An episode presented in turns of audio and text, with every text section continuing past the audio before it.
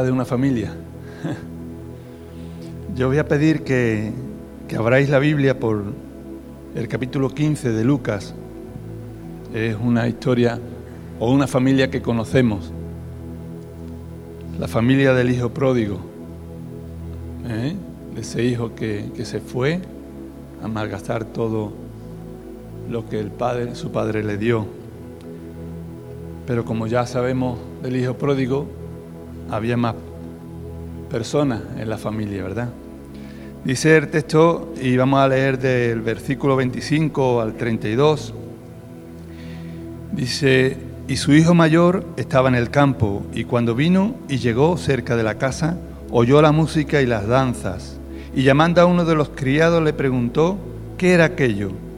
Él le dijo, tu hermano ha venido, y tu padre ha hecho matar el becerro gordo, por haberle recibido bueno y sano. Entonces se enojó y no quería entrar.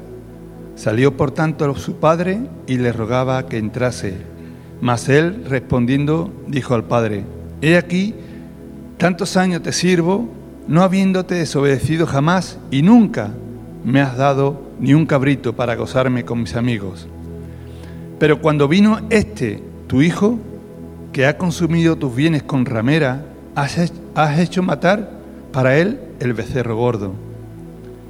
Él entonces le dijo, Hijo, tú siempre estás conmigo y todas mis cosas son tuyas, mas era necesario hacer fiesta y regocijarnos, porque este, tu hermano, estaba muerto y ha revivido, se había perdido y es hallado.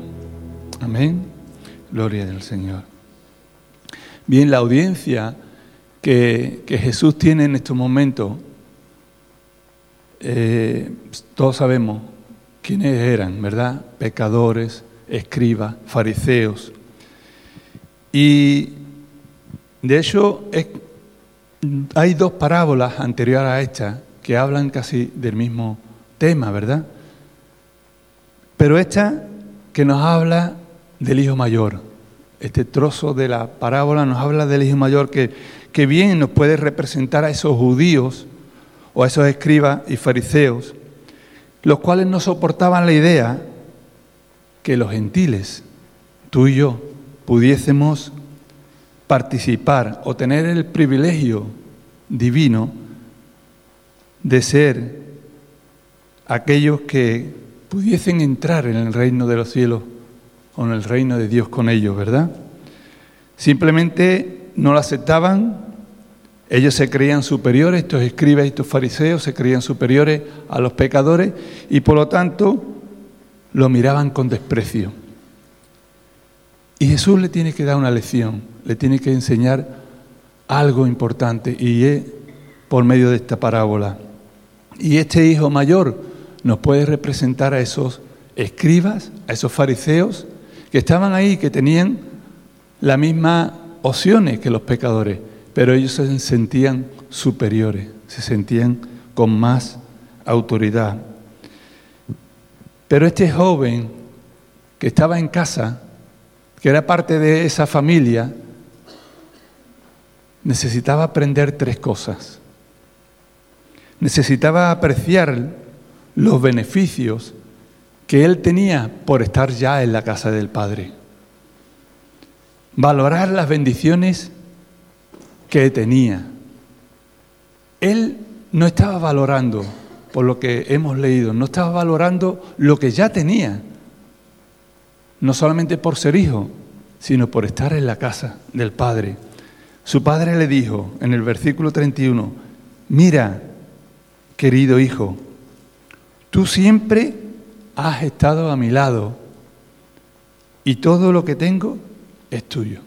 Ese joven no valoraba lo que ya tenía y lo que podía haber estado experimentando en su familia. Tenía muchos motivos de sobra para estar feliz, para estar agradecido, no le faltaba nada, para no tener ni siquiera resentimiento, para no tener ni siquiera celo, incluso no quejarse de nada, porque lo tenía todo. Todo, dice el Padre, todo lo mío es tuyo. nosotros en nuestras mentes, en nuestro corazón, debemos de tener siempre presente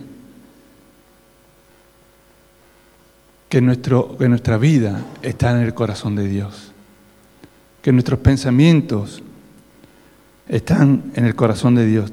Y tenemos sin fin de bendiciones. Tenemos no solamente bendiciones materiales, sino también bendiciones espirituales, ¿verdad? Hoy, gracias a Dios, yo puedo dar testimonio, Dios me ha provisto ya de trabajo, ya entré a trabajar.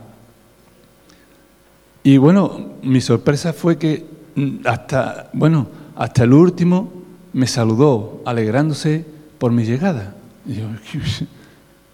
Vale, soy uno más, ¿no? Pero todos me venían a saludarme. Son bendiciones que debemos de apreciarlas delante de Dios. Porque llegan en momentos donde Dios está trabajando en las vidas. Y el diablo sabe, el diablo sabe dónde tiene que lanzar sus dardos. El diablo está continuamente lanzando los dardos a nuestra mente, a nuestro corazón. Son dardos que el enemigo lanza, lanza, ¿para qué?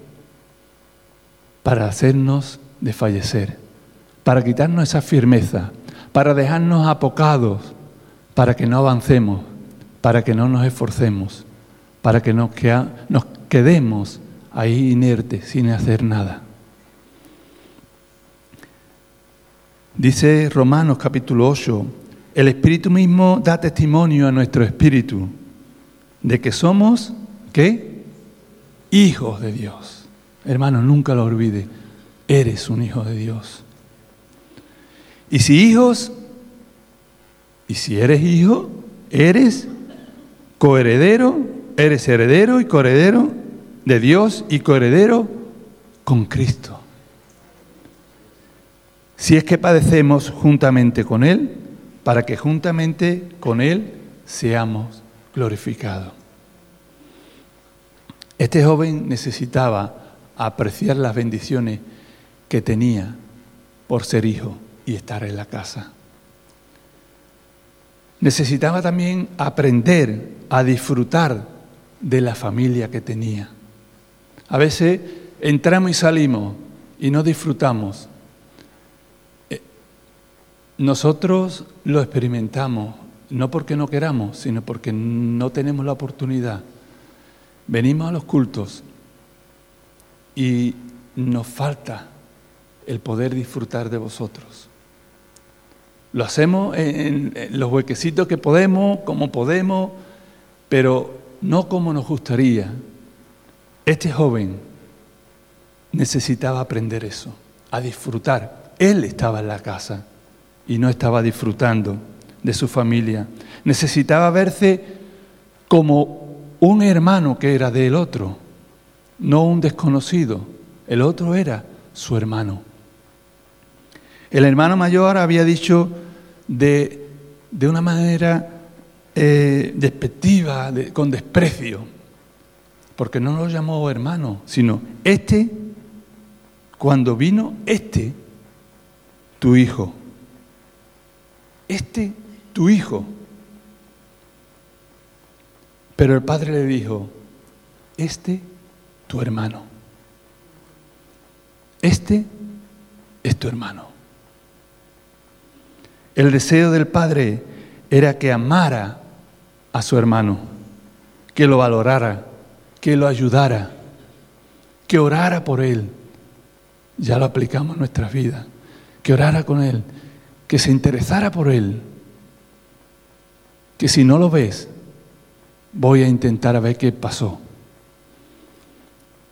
Disfrutar de la familia que tenemos. La Biblia nos dice que quien no ama a su hermano, su corazón está lejos de Dios. Puede estar presente en cuerpo, ¿verdad? Pero su corazón se ha ido con el otro hermano a la otra provincia de, de al lado esa provincia lejana donde se fue el hermano, ¿verdad? Dice Primera de Juan, en el capítulo 4, un mandamiento, perdón, Juan capítulo 13, un mandamiento nuevo os doy, que os améis unos a otros. Como yo os he amado, que también os améis unos a otros. En esto conocerán todos que sois mis discípulos. Si tuvieseis amor los unos con los otros. Este joven le faltaba eso. Este, este joven, hijo mayor de esta familia, necesitaba aprender a disfrutar de su familia. En primera de Juan dice, si alguno dice yo amo a Dios y aborrece a su hermano, es mentiroso. Pues el que no ama a su hermano, a quien ha visto, ¿cómo puede amar a Dios a quien no ha visto? ¿Verdad? Y muchas veces decimos, yo amo a Dios, yo amo a Dios, pero este que se siente la otra fría, yo amo a Dios, pero yo allí, porque Él está allí. Y nosotros tenemos este mandamiento de Él, el que ama a Dios, ame también a su hermano. A este joven le hacía falta no solamente valorar la familia, sentirse parte de la familia, sino disfrutar de la familia que tenía. Él era parte de la familia. Él era parte de toda esa herencia, de toda esa riqueza que el padre tenía. Él era heredero. No tenía por qué disgustarse, no tenía por qué tener celo, porque Dios tiene para cada uno una medida conforme a su voluntad y en su riqueza. Y este joven necesitaba también aprender una tercera cosa. Necesitaba cultivar la compasión. No quejarse. No me diste el becerro gordo. Cuando el Padre, si tiene todo lo que yo tengo, es mío. Si me lo hubieses pedido, seguro si se lo hubiese pedido, se lo hubiera dado. ¿O no? Pero él optó por, optó por quejarse y ser desagradecido. El Padre le dice, mas era necesario hacer fiesta y regocijarnos. Mas es necesario. No era cuestión de opinión, era necesario que este joven mayor estuviera dentro de la casa, con su hermano, regocijándose. ¿Dónde estaba? Fuera, en la calle. Debía de estar dentro, disfrutando del banquete, disfrutando de la fiesta, porque su hermano, que había sido perdido, que había estado extraviado, había vuelto a casa.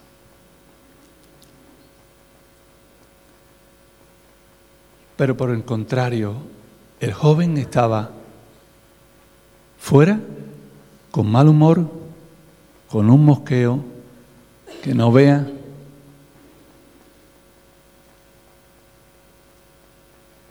y no pudo disfrutar de esa fiesta. Mientras que él, su actitud no cambiara, mientras que su actitud no fuese de misericordia, no fuese compasivo, no fuese sensible a lo que ahí se estaba haciendo, seguiría siendo el hermano mayor, ¿verdad? Seguiría siendo el hermano mayor, pero estaría extraviado. Estaría perdido como el que había vuelto a la casa. Y llegando aquí podemos decir, ¿quién es el que estaba más perdido de los dos? ¿El que estaba dentro o el que vino de fuera?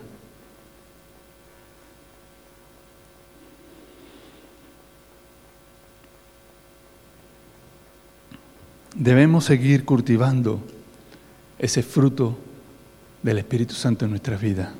Amén. Para poder ver a nuestros hermanos y a los perdidos con compasión. Misericordia y esforzándonos por rescatarlos de la potestad de las tinieblas. No solamente esforzarnos para estar firmes nosotros, sino para ir ahí fuera y traerlos hacia adentro. Mas el fruto del Espíritu es amor, gozo, paz, paciencia, benignidad, bondad, fe, mansedumbre, templanza. Contra tales cosas no hay ley. Contra tales cosas no hay ley. Este joven tenía que aprender tres cosas. Tenía que aprender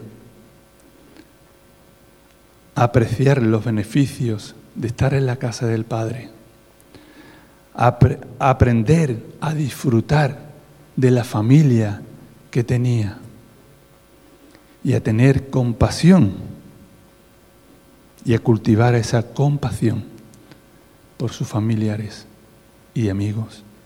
La actitud del hermano mayor lo benefició, todo lo contrario, le privó de las bendiciones del Padre, le privó del banquete, le privó de la fiesta que allí montaron, le privó del amor de su hermano en esos momentos y de la alegría de los sirvientes, porque los sirvientes estaban contentos también, porque ese hermano de esa familia había vuelto.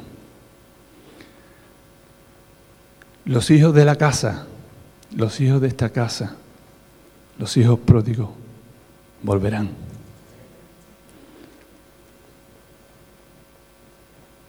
Y yo quiero dejaros con dos preguntas. ¿Qué haremos cuando vuelvan?